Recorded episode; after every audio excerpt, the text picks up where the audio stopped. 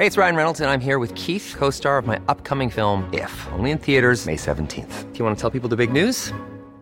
All right, I'll do it. Sign up now and you'll get unlimited for $15 a month in six months of Paramount Plus Essential Plan on us. Mintmobile.com slash switch. Upfront payment of $45 equivalent to $15 per month. Unlimited over 40 gigabytes per month. Face lower speeds. Videos at 480p. Active Mint customers by 531.24 get six months of Paramount Plus Essential Plan. Auto renews after six months. Offer ends May 31st, 2024. Separate Paramount Plus registration required. Terms and conditions apply if rated PG. Heraldo Podcast. Un lugar para tus oídos. Escucha la opinión de Sergio Sarmiento, quien te invita a reflexionar todos los días con la noticia del día.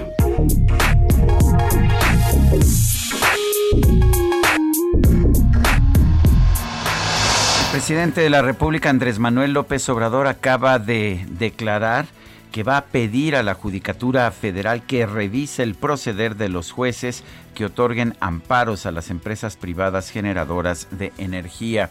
Esta es una amenaza, vale la pena señalar, es una amenaza que pretende borrar la separación de poderes que existe constitucionalmente en nuestro país. El Poder Judicial debe ser independiente del Poder Ejecutivo y por supuesto no es correcto que el gobierno busque presionar a los jueces, a los magistrados o a los ministros que toman una decisión con la que no está de acuerdo. La verdad es que no hay que ser un gran jurista para entender que la nueva ley de la industria eléctrica es inconstitucional.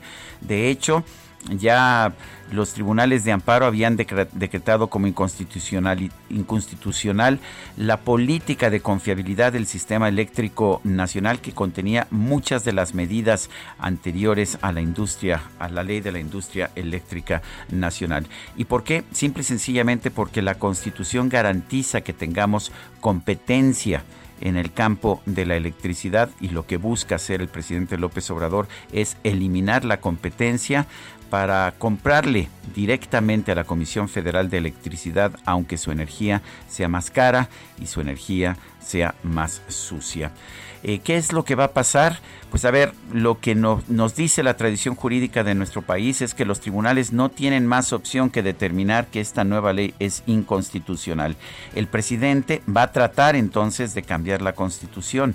Para eso va a necesitar ganar las elecciones del próximo mes de junio, pero no nada más por un pequeño margen como el que obtuvo en el 2018, sino de manera abrumadora para ya poder hacer todos los cambios que quiera.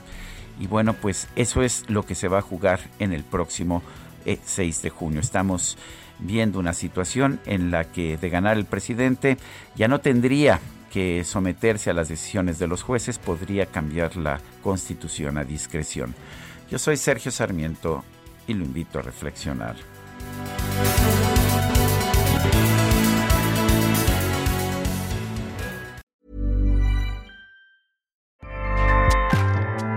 ACAST powers the world's best podcasts.